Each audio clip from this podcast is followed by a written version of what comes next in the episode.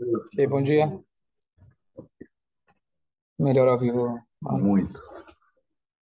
A gente estava fazendo aquele ciclo, um dia mais iluminado.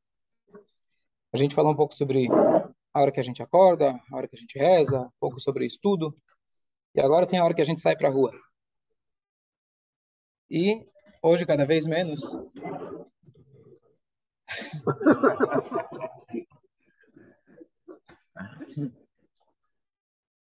Hoje, cada vez menos a gente anda, a gente fica sentado em casa fazendo os pedidos, não precisa sair de casa. Mas um fato inevitável é que a gente sai e anda na rua, caminha na rua. E até esse ato tão corriqueiro, tão rotineiro, também tem a diretriz da Torá de como o Yodi deve caminhar na rua.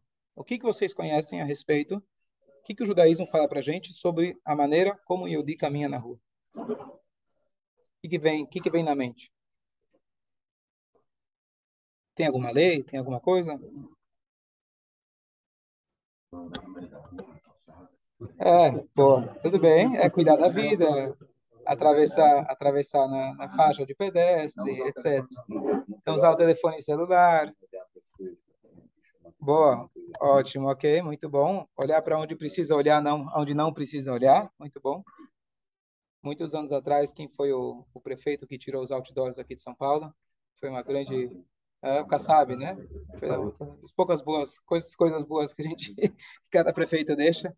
Acho que além de limpar a cidade, limpa materialmente e espiritualmente. Ok? que mais? Não passar entre duas, oh, não passar entre duas mulheres. Ok? Muito bom. É? Andar rápido. Deve se andar rápido ou não? Tem que andar rápido. Ok? Andar rápido para a sinagoga. que mais?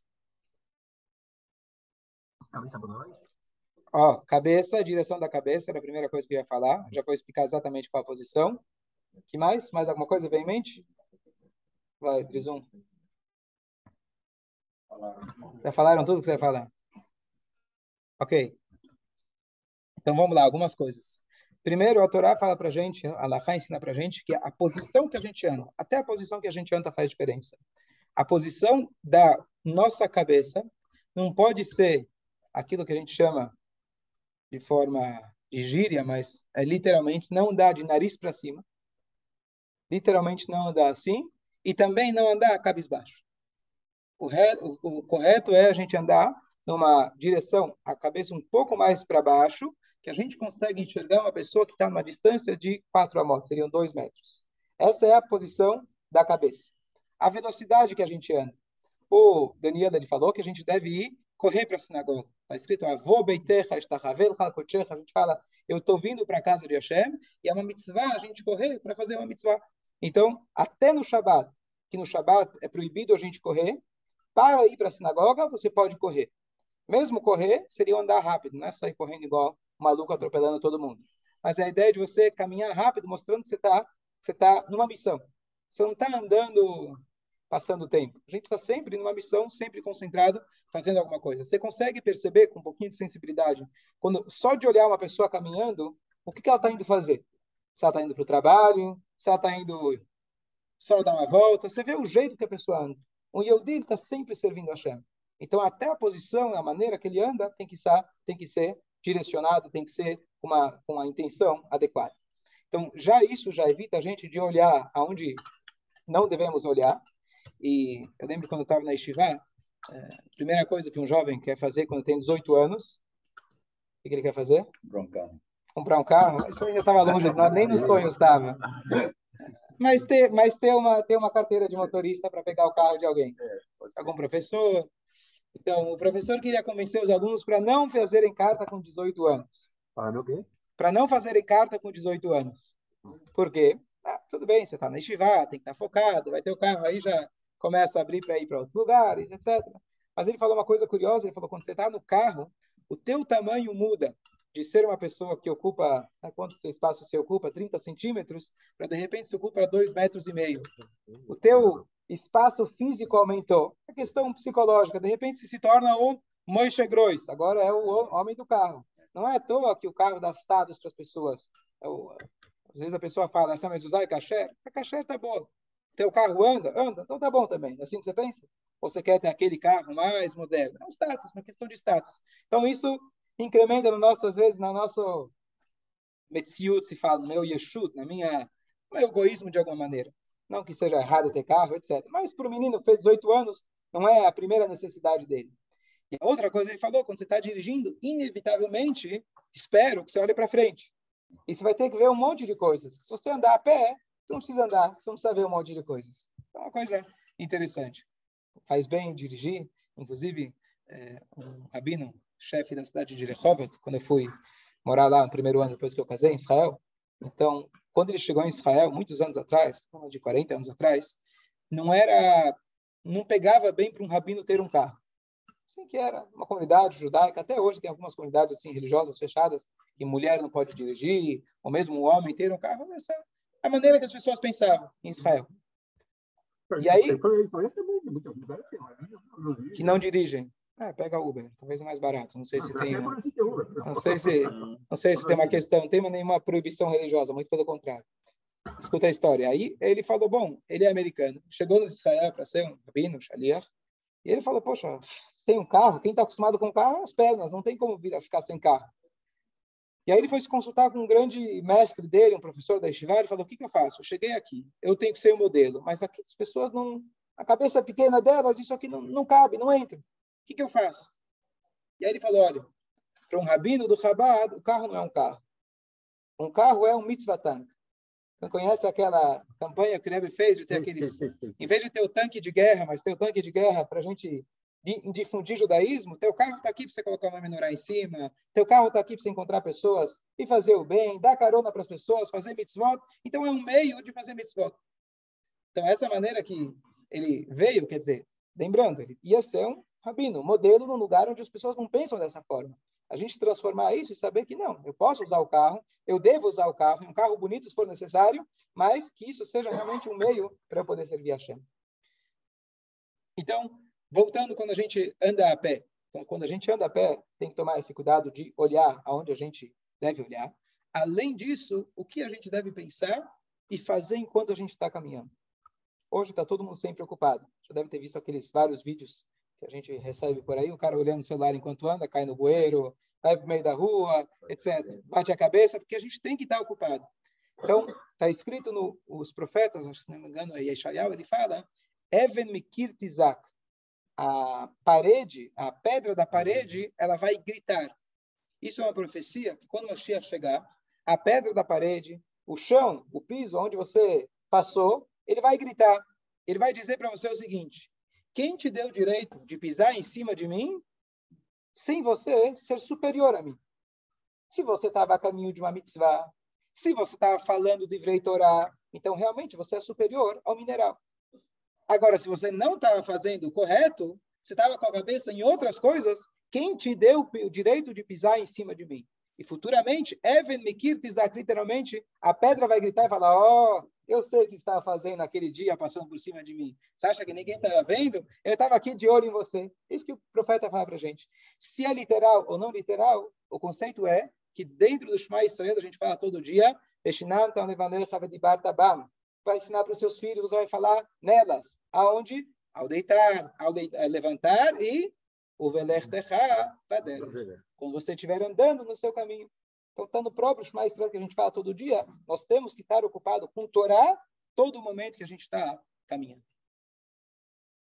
O título que eu dei para o Shur, coloquei já está, acho que aí não liguei no Facebook, Bom, achei que ia ligar, acabei não ligando. Bom, mas o título que eu vou dar para o Shur é Antissequestro. Infelizmente, agora, nos últimos tempos aqui em São Paulo, tivemos algumas histórias, Baruch Hashem, está todo mundo bem, terminou bem, se eu não me engano, as últimas vezes que a gente ouviu esse tipo de histórias fazem 20, 30 anos, pelo menos dentro da comunidade, uma coisa desse tipo.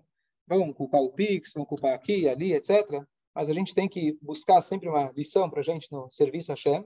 E o que, que a gente pode fazer no aspecto espiritual? Além dos cuidados que todo mundo deve ter, não preciso falar, quem mora em São Paulo, espero que já foi educado com os cuidados básicos, mas vendo a parte espiritual, o que, que a gente pode fazer? Então, pensei ligar esse, esse shiur que a gente fala sobre caminhar na rua a questão da nossa segurança. No próprio Shema Israel, a gente tem, no final desse o Kshartam Neotaledecha, Vayudat Tefot Beninecha, os Filim, depois, Al Mezuzot Beitecha, o. Você deve colocar a mezuzá nos seus portões, nas portas, etc. nossos sábios ensinam que a mezuzá que nós temos, além de cuidar a segurança nossa dentro de casa, ela fica do lado de fora de casa. Para na hora que você sai, se dá um beijo nela, ela também se lembra de Hashem e ela também te protege não só dentro de casa, como fora de casa. E aqui, a famosa história, quem lembra, do, do resgate em Tebe, Yamin, o irmão do Sharon, e do, do desculpa, de Netanyahu, Jonathan, Jonathan Netanyahu. Então, quem, é, quem é, participou da história, temos dois, duas figuras conhecidas aqui na comunidade em São Paulo. Quem conhece, conhece. Um rabino, outra pessoa, um empresário, que estavam ah, lá, sim, sim, sim. que estavam lá no, no, no, no avião. No avião. Ele conta que, curioso, ele primeiro eles liberaram, queriam guardar só os israelenses. Né? E eles estavam, eram estudantes na Estivá de Israel. Um deles tinha um documento de Israel, não lembro se era tipo carteira de motorista ou carteira de estudante, e ele foi lá e engoliu para não ter nenhum registro que ele é israelense. E um deles comenta que ele, um, um dos caras, um dos, um dos é, é, terroristas falava um pouco de português, que ele tinha passado pelo Brasil, e ele gostava de futebol. Então ele conseguiu abrir uma conversa com ele. No Brasil tudo termina em futebol e cerveja. E então falou do Corinthians, falou não sei o quê. Estava com uma boa, entre aspas, amizade com os caras. Então eles conseguiram, eles com facilidade, apesar que eles estavam estudando Israel, etc. Eles foram foram liberados e voltaram para casa. Enquanto isso, a gente ouviu falar, eles chegaram antes ainda do resgate, saíram antes, chegaram em São Paulo, a família inteira esperando, etc. E quando aquilo aconteceu, o Rebbe, ele falou, fez uma, uma declaração pública que todos aqueles, que todos aqueles que foram foram raptados, Deus nos livre, eles deveriam verificar as suas mezuzot em suas casas. O Rabino Alper, que era um dos poucos rabinos que tinha em São Paulo na época, ele ouviu essa transmissão live da época do Rebbe, e ele, ele foi visitar as duas famílias que ele já tinha contado. Ele estava lá, inclusive, quando eles chegaram de volta, que eu acho que nesse inteirinho que eles chegaram de volta foi quando ocorreu o resgate, não tenho exatamente os precisos detalhes. E ele falou, olha, gente, tem aqui uma mensagem do Rebbe de Lubavitch para a gente verificar as mezuzot. E tinha as duas casas que foi visitar, não lembro os números exatos, mas ele conta isso, está no YouTube, quem quiser achar. Ele fala uma casa de pessoas que cuidam e se preocupam com a mezuzá e etc. É.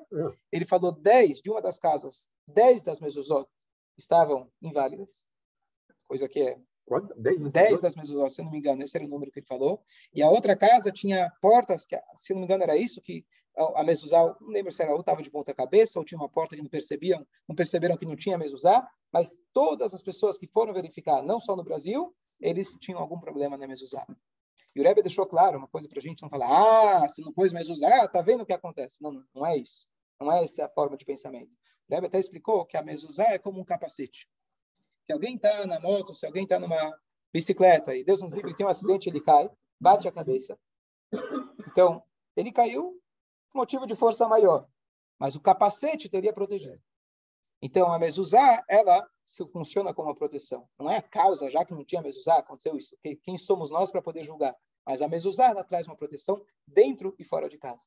Então, uma coisa super, muito importante da gente lembrar, todo ano em Elul, a gente vai ter aqui também no dia 18 ou 19 de Elul, não sei a data exata em português, a gente vai, o Rabino Cafi vem aqui, fica aqui o dia inteiro, você pode trazer os mezuzot, no mesmo dia você já devolve, põe, coloca tudo certinho, verifica se as mezuzot estão xerot, verifica se ela é da marca Fusquinha, se ela é da marca BMW, vê se vale a pena, às vezes, fazer um upgrade de vez em quando, espiritual. É, e essa é uma maneira muito importante da gente garantir, garantir não, mas trazer uma proteção para a gente dentro e fora de casa. Então, como essas, esses episódios aconteceram, inclusive dois deles é, tenho, tenho proximidade de parentes próximos deles, ouvi mais detalhes, etc. É, mas não importa os detalhes, o ponto é que realmente não é uma coisa agradável para ninguém, a gente espera que não aconteça mais, mas realmente a gente tomar esse cuidado de, quando a gente sair de casa, beijar a mezuzá e garantir que a mezuzá realmente esteja, esteja cachê. Super importante. Fala. Eu tenho uma historinha de... Fala.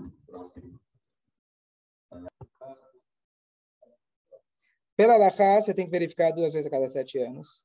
Mas, é, mas é, como o Rabino Kafi falou, é, quando, se você for verificar uma, uma Torá, hoje eles têm a, a, a habilidade de verificar a mezuzá, eles fazem um scanner. Na mezuzá não tanto, mas a Torá, por exemplo. Eles acham um monte de erros antes de soltar a Torá. E aí ele pergunta, peraí, então quer dizer que todas as Torá antigamente não eram caché? Ele falou, se você pegar uma Torá mais antiga, você não vai encontrar esses erros. Por quê? Porque o attention span, o tempo que a gente consegue ter de atenção hoje, com a modernidade, tudo é muito pequeno. Então, por mais que você vai querer que eles se concentrem, os sofrim, a gente não consegue, a gente não tem essa capacidade. Então, Deus ele deu uma, uma coisa para contrapor, que a gente possa verificar os nossos erros. Mas se você pegar os antigos que realmente tinham essa capacidade de se concentrar, pega, sei lá, a época de vocês de escola, que se trancaram na biblioteca, ficava estudando por seis horas seguidas, não pensava mais nada, não tinha celular, não tinha mais nada, realmente o nível de concentração era muito maior e muito, muito menos erros. Então, é, realmente, a, a, a, o cuidado que a gente deve ter hoje é um cuidado maior. E o, o fato de poder achar isso também faz a pessoa que está escrevendo baixar um pouco a atenção. Pode ser? É, pode ser. Pô. É a mesma coisa. Hoje, você atrasa em pontos muito mais do que antigamente. Que eu mando WhatsApp. Isso. É. Você se apoia na, se apoia na, ferramenta. Agora, é, uma coisa muito interessante, a gente acabou de ter um estudo da Gemara de Gitin, a gente contou a história do Unkedos, mas a famosa história do Unkedos é que ele foi para o tio dele, Adrianos, ele perguntou para ele, parecido com a história que a gente deu, mas ele perguntou para ele, vale a pena você, que, que, que, que conselho você me dá para minha vida? Aí ele falou, o conselho que eu te dou, olha, você quer ser um cara de sucesso? Compra barato e vende caro. Né? Bom retiro, o que, que você faz? Né? Compra no atacado, vende no varejo e, e pronto. E aí ele falou, ok, tá bom. E aí foi lá e virou judeu. Estamos falando aqui do líder romano, ele era sobrinho do, do, do César romano. E aí o César ficou bravo, ficou sabendo que o sobrinho dele virou um traidor judeu. Então ele mandou uns soldados para casa dele. Mandou soldados, os soldados começaram a conversar com ele, e ele convenceu, eles viraram Yudim também. Calma, aí ele mandou um segundo grupo de soldados, mesma coisa. O terceiro ele falou para eles: olha, vocês entram na casa, não falam com ele, acorrentam ele e traz ele para cá. Aí, tá bom. Aí, na hora que ele ia sair de casa, ele conseguiu, ele foi lá, colocou a mão na mesa E aí eles ficaram muito curiosos. Falou, o que, que é isso? Ele falou, vou falar para vocês. Vocês são os guardas do rei. Ele fica confortável, seguro dentro do palácio e coloca vocês do lado de fora. O nosso rei é o contrário. Ele fica do lado de fora para proteger a gente do lado de dentro. E aí eles converteram. Aí o, tio viu que não, o tio viu que ia sair perdendo todos os seus, todos os seus soldados. Ele falou: "Tá bom, vem até mim, prometo não te fazer nada." Falou, mas o que aconteceu? Como você virou judeu? Ele falou, como assim? É o conselho que você me deu. Eu te dei esse conselho para virar judeu? Ele falou, não, você falou, compra barato e vende caro. Eu compro um pergaminho, faço dele uma usar.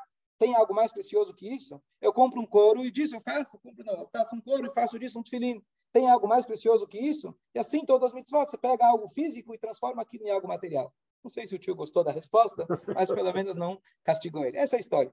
Então eu vi a, o comentário do Rabino Manis Friedman, que vale a pena falar, hoje ele é o rabino mais ouvido de todo o YouTube. Você coloca Rabbi, só Rabbi, ele é o, ele é o que mais, mais tem, é, mais, todos os vídeos dele são realmente o mais assistidos do YouTube. Ele é muito bom. Então ele fez um comentário e falou, peraí, tá bom, ele falou da Mezuzá, você, você, você mudaria a sua vida de ser um romano que está perseguindo judeus porque o cara beijou a Mezuzá? Estranha essa história. Se você conversou com ele, talvez, foi uma entrevista longa, deu você fazer perguntas filosóficas, etc., e um rabino grande te convenceu, até aí tudo bem. Mas agora ele deu um beijo na mezuzá, e aí ele explicou, ele falou de forma mais sutil, mais profunda, ele falou, o guarda, a vida inteira dele, o que, que era? Era proteger o rei. E a vida inteira, o tempo todo, ele está literalmente se colocando em perigo para proteger o rei. E ele sabe disso. E agora, de repente, falam para ele: não, existe o um caminho contrário. Existe uma vida que você pode levar exatamente o contrário. Você vai estar cômodo, você vai estar seguro e você vai ser o rei. Você prefere? Quem não vai preferir? Você vai ter uma vida onde a Shem vai estar zelando por você. E mais um detalhe interessante, que isso é o que eu queria trazer no nosso assunto, de que, da mesma maneira que ele falou que a Shem está te protegendo, às vezes o soldado que está fora, ele pode tomar um tiro na perna, pode se machucar. Quando a mezuzá eventualmente cai, eventualmente é um sinal, a gente deve verificar, eventualmente é um sinal como se fosse que a tua a tua câmera de proteção, a tua a tua a linha fio, fio elétrico ele foi rasgado. Baruch Hashem que foi só foi isso, ninguém conseguiu entrar na tua casa, mas sabe que está tá na hora de você fazer uma revisão aí na tua segurança. Então, a ideia da gente fazer essa revisão é preventiva no fato que se a mezuzá não está não tá boa, quer dizer que alguma coisa está errado não só na mezuzá, mas aqui dentro a gente está precisando fazer uma revisão. E Hashem, ele fala, olha, eu me machuquei. Eu preferi eu me machucar, entre aspas. Eu preferi apagar o meu nome, o Aliva Veja, o coração da Mizuzá, para que batesse em mim, no capacete, e não machucasse a sua cabeça. Então, esse é o pensamento que a gente tem que ter. Cada vez que a gente vai verificar Mezuzá, é literalmente, como a gente falou, Hashem está se colocando na porta, a ponto que ele se machuca, entre aspas, ele prefere que apague seu nome, mas que não aconteça nada com você. Então, faça sempre a revisão do nosso capacete, revisão dos, das, dos protetores de segurança, que isso, como a gente falou, não é garantia, a Shamsa tem os caminhos dele, mas isso realmente é uma coisa importante para proteger a gente dentro e fora de casa. Dúvidas? Quem foi raptado na Torá? Raptado? Diná? Lot foi raptado? Foi capturado. Lá, foi capturado. Era de guerra, capturado de guerra, não foi? Hã? Sará, ok. Quem mais? Mas quem foi pego e depositado em outro lugar? Não que ele foi e acabou sendo preso lá. Yosef, certo? Então a gente tem Diná e Yosef. Eu não tinha pensado em Sará, acabou sendo presa lá, foi pega também pelo Paró. E você falou do Lot. É um cenário um pouco diferente. Em guerra ele foi pego como prisioneiro de guerra, não é bem capturado, né? Prisioneiro de guerra, um pouco diferente. O que, que saiu de Diná? Aquele ah, foi capturado. O Shin Bet e Mossad fizeram, se juntaram, foram até lá, espiões, mataram todo mundo e tiraram ela. Fizeram o esquema em Tebe. Foi isso que eles fizeram. É, era dois, dois homens, Shimon e Levi. Eles entraram lá, mataram todo mundo. Tinha lá os drones. Ah, se eu contar a história como foi, você não vai acreditar, né? Então, contava na versão moderna. O Midrash traz que quando eles gritavam, os, os batalhões ca caíam só do grito deles. Então, atualizar na linguagem. Fala. Vai falar uma coisa? Então, tudo bem. Eles foram lá matar a cidade inteira. Mas o que saiu daquele, daquela daquela captura.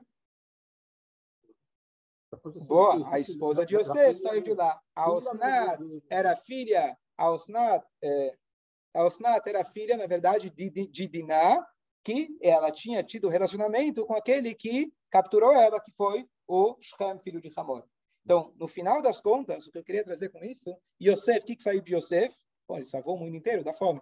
Foi vendido pelos irmãos, foi capturado, Ainda que o pai falou para ele, vai lá ver como estão seus irmãos. Ele para no meio do caminho, o anjo fala para ele, olha, eles estão querendo fazer alguma coisa para você. E ele foi porque o pai mandou. E no final das contas, aquela história, por mais trágica e difícil que foi, ele acabou trazendo algo positivo e ele acabou salvando o mundo. O que eu quero dizer com isso? Claro que a gente não deseja para ninguém, mas se acontece algo, minha mãe está aqui escutando, ela comentou isso com uma pessoa, parente de alguém que teve uma situação parecida, ela falou, olha, se aconteceu algo desse nível, alguém foi capturado na sua família, foi raptado, etc. Então você tem que sair, tirar alguma coisa boa disso. Então, se Deus nos livre acontece uma coisa conosco, se já aconteceu, então vai revisar os meus vai começar a dar mais da cá, vai fazer alguma mitzvah, fazer alguma coisa que com certeza para algum bem foi. Então, se você não consegue enxergar o bem, faça você o bem. Tenta trazer alguma coisa de boa em relação a isso. Então, a gente vê de Yosef, a gente vê de Sará também, saiu com muita riqueza de lá. Todos os casos da Torá, Lot foi salvo, etc. Então, tudo isso mostra para a gente que, mesmo quando é uma situação trágica, a gente tem que tentar nós tirarmos algo de positivo que a gente vai conseguir tirar disso. Não só aumentar a segurança em casa, não andar, não bobear, andar com o celular na mão, etc. Mas a gente realmente está tá focado naquilo que a gente precisa e que a Shem dê, se Deus quiser, segurança para todos. Dúvidas?